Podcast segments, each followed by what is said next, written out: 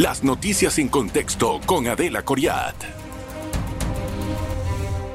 Bienvenidos, gracias por estar en contexto. Hoy, esta, esta noche, vamos a conversar con el director del IDAN, Juan Antonio Ducret. Él está, pues vamos a tratar los temas de políticas de agua.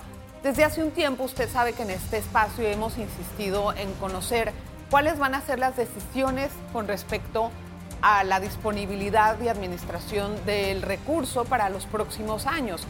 Se ha dicho mucho cuál es eh, la necesidad del canal y también de la población, que cada vez está extendiendo su crecimiento, por ejemplo, hacia el oeste o para el este.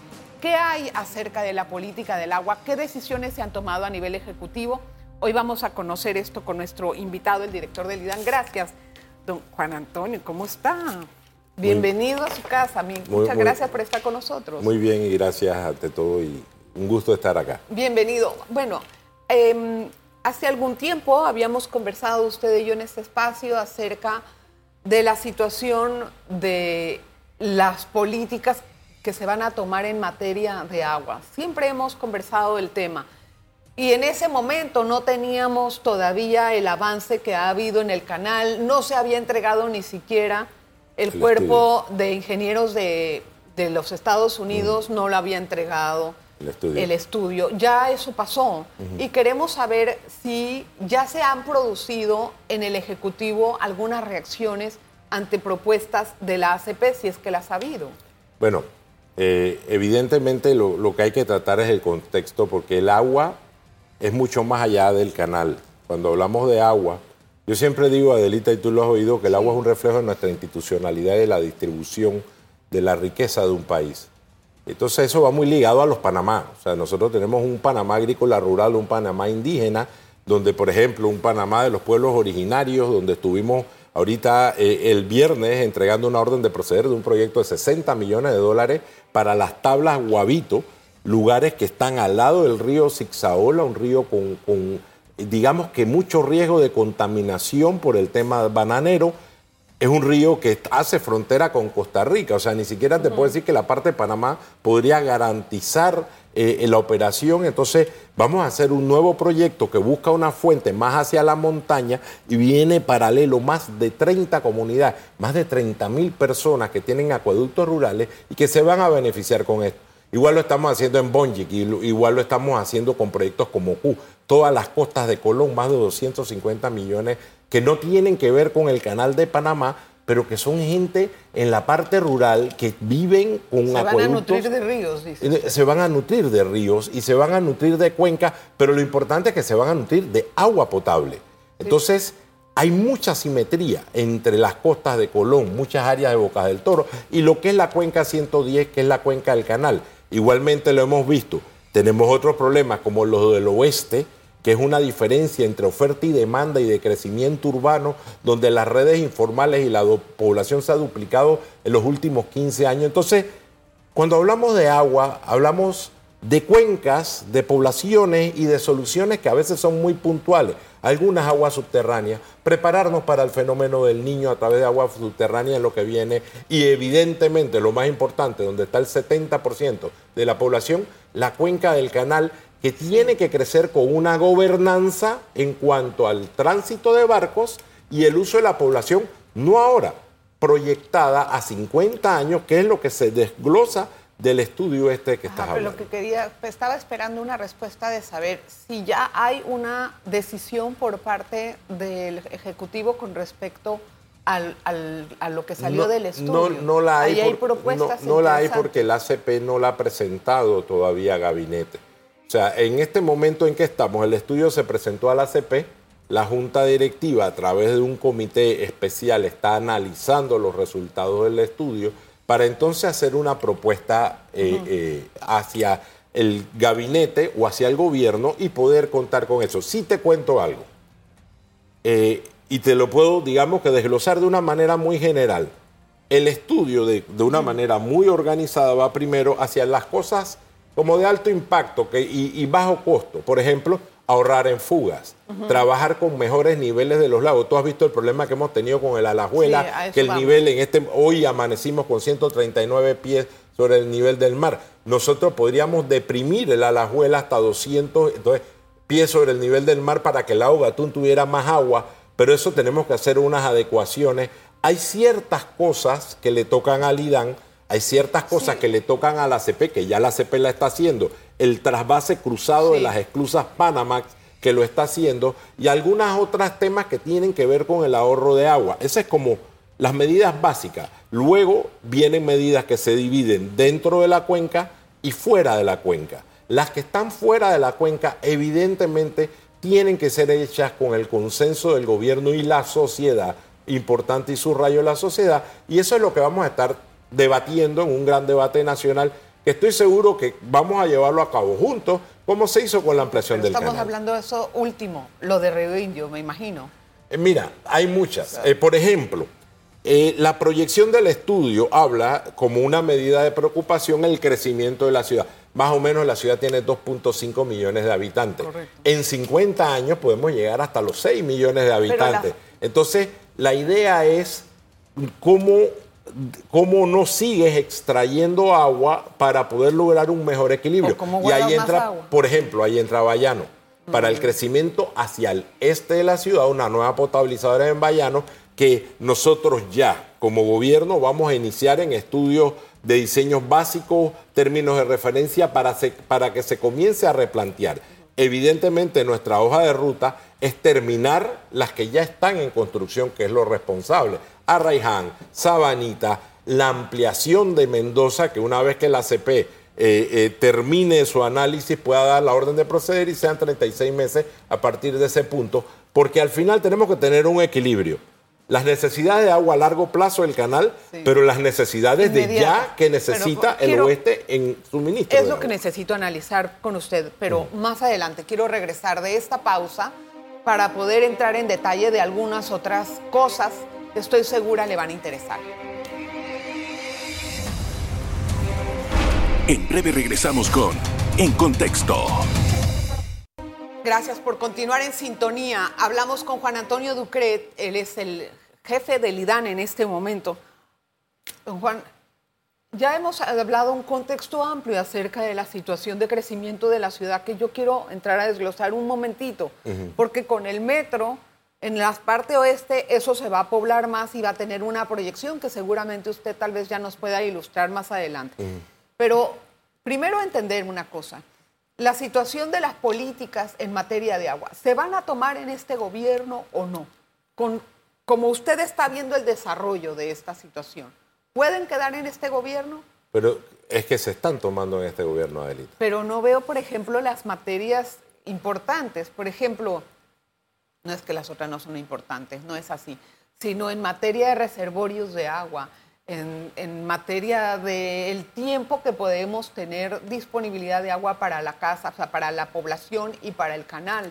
Yo quiero entender qué va a haber de eso. Bueno, si lo que estás preguntando es sobre los reservorios hacia el oeste o las alternativas, que básicamente eran dos, Brazo Trinidad, Río, Indio. Hay otro que son las desviaciones del Caribe, que es un proyecto también interesante. Pero el gobierno no puede actuar hasta que la CP de manera institucional no presente ante el gabinete los estudios de manera formal.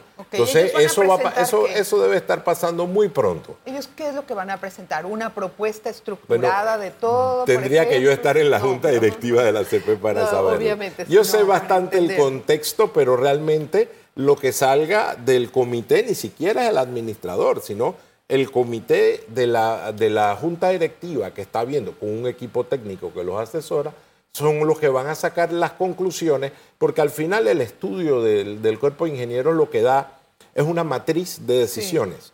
Si haces esto, esto es mejor, esto ambientalmente es mejor, este, y ah bueno, eso sí te puedo adelantar. ¿Qué dice el estudio? Ni una alternativa sola soluciona el problema. Esto es un tema matricial y como te digo, se divide en dos alternativas básicas que puede hacer el IDAN y que la, esas sí las vamos a hacer en esta administración. ¿Cuáles fugas, son las de ustedes? Eh, mejorar el tema de la fuga, eh, trabajar con niveles eh, de las tomas más bajos de los lagos, el tema comercial para que el consumo per cápita vaya bajando. Todas esas medidas las vamos a dejar. Lo de, lo, de, lo de Bayano para que el crecimiento de la demanda, lo que pasa es que aquí estamos hablando de 20, 30, 50 años, el crecimiento de la demanda de la ciudad no le siga extrayendo agua al lago Alajuela con una nueva potabilizadora de Bayano. Lo que le toca al gobierno, créeme que se va a hacer, o lo que le toca al IDAN, créeme que se va a iniciar y se va a hacer en este ¿Cuánto tiempo gobierno. va a tardar? Para Depende. terminar. O sea, las fugas, por De- ejemplo. de eso el otro año. El, el- el otro año ya eso está en un proceso de arrancarlo ¿Cómo va a antes de arreglarlo? ¿Ah? ¿Cómo va a arreglar las fugas? Eh, es ¿Qué tipo de fugas? ¿De qué fugas estamos hablando? Bueno. Las que hay dentro de, la red normal, o las mira, que se normalmente un, acu- afuera? un acueducto tú comienzas por las fugas visibles, mejorando tu capacidad institucional a través de las cuadrillas o subcontrataciones o, y sobre todo con una plataforma para poder determinar dónde están. Pero usted y- ya tiene esa plataforma, me la enseñó una vez que Correcto, pero ahora, ahora digamos que vamos a triplicar nuestra capacidad institucional para bajar el tema de la fuga. Mucho de los quejas diarias es que va el IDAN, trata de resolver, se retiran, no pudieron terminar el trabajo y no más, no regresan jamás. No, Entonces, en, en realidad no. La, la queja va más que todo en el tema de que se repara la fuga y de repente la reposición de pavimento puede quedar pendiente y eso es normal porque la- los que hacen reposición de pavimento vienen un poco detrás porque tú tienes que dejar a ver el comportamiento de la tubería. Eso, inclusive, también se va a Pero mejorar. también, también tenemos muchos casos en donde dicen esto tiene echando agua años y no han venido Por a eso, resolver. por eso es que la plataforma es importante. Porque una vez que tengamos la plataforma, evidentemente todo el que tiene una fuga y tú le preguntas, el que tiene un día dice que tiene tres, el que tiene tres días dice que tiene tres Pero semanas. es Porque, fuga. la- porque es normal, la gente se desespera con el tema de la fuga. Te advierto, Adelita, no todas las fugas son de agua potable. No ¿Ves? importa, Entonces, sea entonces- de lo no, hay, hay- hay- hay- o sea, mejor. no toda el agua que ves en la calle es agua potable, fue lo que quise decir. Ah, ok. Entonces, hay, a veces es agua pluvial. ¿Me explico? Hay, hay veces Pero que... como quiera que sea, siempre es un recurso que se puede aprovechar de otra forma a Correcto. tirarlo en la calle. Bueno, y, y efectivamente hacia allá va el Esa plan. plataforma de la que usted me habla, ¿de qué trata? O sea, ¿qué diferencia hay de la que tiene en su oficina, que tiene un mapa de calor y sabe dónde están las fugas? ¿Cuál es Bueno, es, es el desarrollo ahora de la capacidad institucional de aprenderla. Precisamente ese es el programa del acompañamiento. Vamos a hacerlo como si estuviéramos en Barcelona, en Santiago de Chile, en muchos lugares de Colombia. ¿Cómo es? O sea, ¿cómo? Que, que se tiene todo geoferenciado, se tiene con los celulares, las cuadrillas se asignan, o sea, se le da seguimiento un poco para que para que tengamos es como el Uberito, como estos que tú ves dónde va el camioncito ¿Y va y con eso? estadística. ¿Ah? ¿Cuánto cuesta eso para nosotros? Eso está en el Mira, presupuesto, de- te, presupuesto de te- 24. te lo, te lo pongo de esta manera y qué buena pregunta. Por ejemplo, en este momento el canal ha bajado de 36, en realidad no es todos los días, pero de 36 a 32 exclusajes. ¿Me explico? Sí. Si, si yo llegara a reparar todas las fugas o bajarlas a un nivel, porque siempre va a haber fugas, o aquí yo no voy a venirte a mentir de que nunca se va a romper una tubería, pero si yo llegara a bajarlas al nivel óptimo operacional que nosotros esperamos, ¿Qué es óptimo podría ser como un exclusaje. Pero óptimo operacional es 12%. Está entre 12 y 18, es el benchmark de todas las empresas de América. Ahorita usted Sí. mismo, ¿cuál, es el, ¿cuál es la fuga que usted Nos- dice que nosotros manejamos una fuga como de 32%.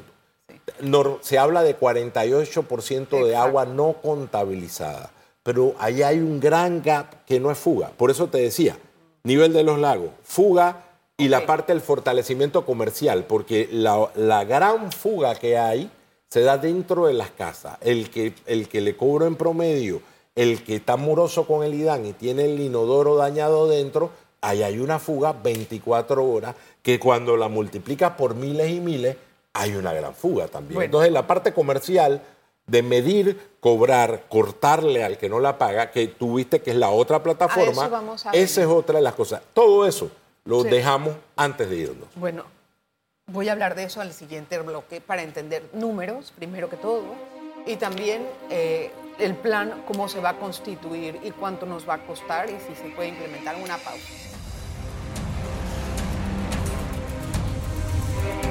En breve regresamos con En Contexto. Gracias a... Gracias por estar en sintonía. El presupuesto del IDAN para el año 2024 es de 400 millones. De esos, 200 millones son de inversión. ¿Cuánto nos va a costar exactamente esa plataforma o en qué va a emplear esa plata? Mira, hay dos maneras de verlo. Hay, hay una inversión que puede ser llegar a los 10 millones de dólares al año, con el cual recuperas 30 millones. O sea, es altamente rentable. ¿Cuál es ese? pero, pero adicional, por- eh, o sea, tú inviertes 10 millones y recuperas a través de ahorro de las fugas de agua, de costos y a través de la recuperación de cartera más de 30 millones. Pero adicional a eso, aquí donde está el verdadero tema, es que si el agua la juela en años como este o como el que viene logra funcionar mejor y logramos, qué sé yo, un tránsito más al día, un tránsito más al día, estamos hablando de 600, 800 mil dólares al día. Durante las épocas que tenemos el problema, que son cuatro meses o tres meses de los años niños, ¿me explico? Pero es mucho dinero. Entonces, por eso es que el IDAN, la administración de los lagos, la administración de los, tienen que trabajar en armónica colaboración porque al final como país IDAN y ACP son empresas públicas que ad- adicional, eh, hombre, la ACP tiene ingresos que vienen de afuera, es nuestro principal motor de la economía, pero tienen que funcionar de manera eso. simbiótica. ¿Pero en qué más va a usar la plata? Se tiene 200 millones de dólares. Esos Ah, bueno, pero ¿en qué va a eh, Adelita, tenemos que terminar las potabilizadoras de Arraiján, de, de la, la de Sabanita, eh, las potabilizadoras que estamos haciendo en Bocas del Toro. O sea, la, la, necesi- la brecha, Entiendo, Adelita. No, no, que hay en agua tiene más de entender, 15 años. Quiero entender. Y en las partes donde no hay agua Ajá. y se van a ver afectadas por el fenómeno del niño, eh, ¿cuál es el plan? Bueno, ahí tendríamos que dividirlas en dos. Nosotros ya tenemos perforadoras nuevas de pozos en el país para, para atender el arco seco, por, por- Sí. por- por darte un ejemplo. Y te pongo un ejemplo. En este año que fue difícil en muchas partes, en el área de las tablas, por ejemplo, nosotros activamos un poquito antes de carnavales más de 14 pozos y eso nos ayudó perfectamente porque Panamá es rico en agua subterránea. En Pedací hemos Pero tenido más problemas. Una, una y vamos, pregunta ignorante, Juan, perdón Ajá. que te interrumpa. ¿Esas aguas subterráneas se reemplazan con la lluvia? Por se- eso se llama se recargan. Se recargan, Que- correcto, porque mira, hay, Pero ¿y si no hay lluvia, me acabo todas las aguas mira, subterráneas? Eso la, es lo que yo la- tengo- la- la estadística del canal de 1950 hasta el año 2022 es que en Panamá sigue lloviendo lo mismo. Eso no quiere decir que llueve lo mismo todos los años. Te pongo un ejemplo. Sí. El año 2015 fue bajo, en- eh, fueron 2000 en la cuenca del canal, por ponerte un ejemplo, casi 2010 milímetros. Normalmente en la cuenca del canal llueve 2.300, 2.400 milímetros. En el año 2018-2019 también fue bajo. Esos son los años que coinciden con las restricciones de calado. Es muy probable que este año pase lo mismo, pero eso pasa cada cuatro años. También tienes los picos, como pasó en el 2010 con la Con la Purísima. Eso lo ¿Ve? entendemos. Entonces, cuando tú ves el gráfico de, de 1950 al 2023, no ves ninguna correlación de que vaya a llover o esté lloviendo menos. Lo que sí es cierto, Entonces, ¿cómo nos impacta el fenómeno del niño que no, que no por- tenemos? porque definitivamente que cada tres o cuatro años llueve menos. Pero ahí sí tenemos esa, Adelita. es- ese cambio, ¿no? Claro, pero también, pero también tenemos una esclusa ampliada que está Ah. No, gastando no, más agua. Entiendo, nada más ¿Me para, entonces, conocer el entonces por eso te digo, acuérdate que tomamos agua de la misma fuente, la lajuela Sí. y el gatún. Ok. ¿Ve? Y el, el consumo de la población en, en lo que es el área metropolitana siempre va a estar garantizado. De eso no tenemos que preocuparnos porque el canal, fue lo que hizo este año, va a preferir siempre pasar menos barcos porque la población tiene que recibir Pero la idea es saber administrar el agua. Pero Nada más. cualquier cosa que podamos optimizar, y en eso todos tenemos que estar de acuerdo, si nosotros en vez de bajar a 36 bajamos a 34, son cuatro tránsitos al, al día, es mucho dinero al día. Entonces, por eso. tenemos que trabajar. Y además, Adelita, y te lo subrayo, el plan es una proyección de 50 años. O sea, tenemos que prepararnos ya, esto es como un vísteme despacio que voy deprisa, Sí. ¿ves? Porque definitivamente que las opciones que de verdad le traen agua al canal, llámese Indio, Sí. Trinidad, lo que escoja el comité ejecutivo y se consense con el gobierno, demora 15 años en hacerse. Juan, Entonces, hay que tomar decisiones ya para no tener problemas al futuro,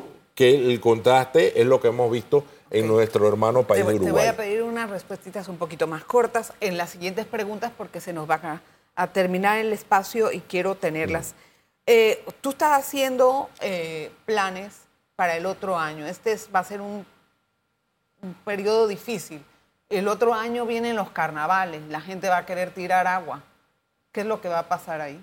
Bueno, mira, eh, la gente que tira agua en carnavales siempre han cogido agua del río y eso está hace más de 20 años. Se, ¿Ah? se, secan también. No, no se secan, no se secan. Si no hay agua y en, no en las tablas, por ejemplo, en los santos, siempre los cisternas, que son cisternas que el Ministerio de Salud los vigila, eh, ellos toman agua del río, no usan el acueducto. De hace más de 20 años Así que por ahí no hay, no hay, problema. En cuanto al interior, nosotros vamos a fortalecer agua subterránea. Créeme que el otro ¿Pero año. la van a usar el agua subterránea para carnaval? No, ah. no la vamos a usar para carnaval. Ya te dije. eso está reglamentado. Pero ¿y los de la capital? Que los de la capital también tienen agua. No sé qué tanta agua tiren en, la capital. Un cisterna tiene 5 mil galones. Usted debe de saber si usted es el que le de agua. Pero normalmente todo lo que se brinda de agua para carnavales o culecos, como le dicen normalmente no viene del agua del acueducto. Eh, ¿Cuándo es que van a terminar el censo de medidores? Yo sé que tiene un programa sobre eso. Estamos, mira, son más de 500 mil clientes y usuarios que estamos censando, ya estamos llegando a los 300 mil. O sea que eso de aquí a un par de meses ya lo tenemos y con eso nosotros tenemos una radiografía conjunto con el Censo Nacional de Población y Vivienda, que ya estamos recibiendo los primeros resultados, de hecho ya hay un link en la Contraloría para consultar y ya tenemos información valiosa, con esos dos elementos nosotros vamos a dejar dos cosas importantes. Vamos a dejar un plan eh, eh, maestro para todo el crecimiento del agua con proyección a 50 años, que a eso también se le suma el estudio de la CP, o sea, con esos tres insumos dejamos un plan maestro de agua. Ahí se ponen las potabilizadoras que estamos construyendo, todas las medidas comerciales que estamos. Y la otra es el plan de negocio del IDAN para la parte de la sostenibilidad comercial. ¿La tarifa del agua se va a definir en, este, en esta administración? Mira, nosotros lo que sí debemos es definir qué paga, qué, está pagando el cliente y qué debería pagar y qué paga el gobierno pero, pero vaya, ¿qué está pagando de acuerdo a la tarifa actual? eso es lo que estamos viendo. Y entonces, ¿qué? pero es que después de eso viene dos cosas. Probablemente, y eso es parte del plan que vamos a dejar el estudio tarifario, tú pones una tarifa escalonada, donde declaras un mínimo vital para que la gente siga pagando lo mismo si consume lo mismo. ¿Me explico? Y pones una tarifa escalonada que vaya golpeando el despilfarro que de alguna manera incentive el ahorro. Nosotros vamos a dejar una formulación tarifaria no necesariamente va a quedar implementada, tengo que serte sincero. O sea que eso le van a dejar el dolor de cabeza al próximo gobierno. Es que eso depende de los Uy, tiempos. Pero eso es un dolor de cabeza, Juan. Usted no me pero va a decir. ok, pero depende de los tiempos. ¿Y usted qué cree que va a surgir de ese plan? ¿Lo van a implementar o no? Porque ¿cuál es la consecuencia de no hacer? Mira, el canal necesita que la gente haga uso racional del agua. Y yo creo que esa es una, esa es una de las conclusiones. Para, ahorrar nuestro consumo eh, también. y el IDAN, espérate, es que esa es la segunda parte. Y el IDAN necesita para su propia sostenibilidad que la gente la use de manera racional. Yo creo que el valor del agua como un derecho humano que es el acceso al, agua va de alguna manera complementado con que el uso racional se aplica a través de la tarifa. Sin embargo, eso se está desarrollando. Nosotros lo vamos a dejar de manera responsable por lo menos planteado. Ok, eh, nada más una última pregunta. ¿Tienen alguna cifra de, de, cuál sería la tarifa del agua en números? No, o sea, yo, te puedo hablar de cifras de benchmark. ¿Cómo se calcula? Nosotros en este momento, el metro cúbico de agua que tú recibes en tu casa lo estás pagando como a 21 Por eso, centavos. pero no tienen una tarifa proyección. ¿Ah? Mira, normalmente eh, sistemas similares, y te hablo de manera comparativa, pueden andar por 60 centavos el metro cúbico. Ah, eso es el triple. Eso es casi el triple. Y vamos a Porque Panamá tiene muchos años de no cambiar la tarifa. Pero eso es un sin embargo, Sin embargo, Adelita, esto es muy matricial. ¿Por qué? Porque puede tener que ver con la cantidad de habitantes, con el segmento socioeconómico donde se esté aplicando, con que si es comercial, si no es comercial digamos que hay mucha información, pero no yo cuando, cuando yo hablo de definido, igual que hablábamos de los estudios del canal, es cuando está formalmente aprobado y eso no, no, no ha pasado. Gracias. Juan, oye, muchas gracias por todo. A Hoy es un especial de agua también. Le invito a que lo siga viendo, lo monitoree en este momento. No se lo pierda.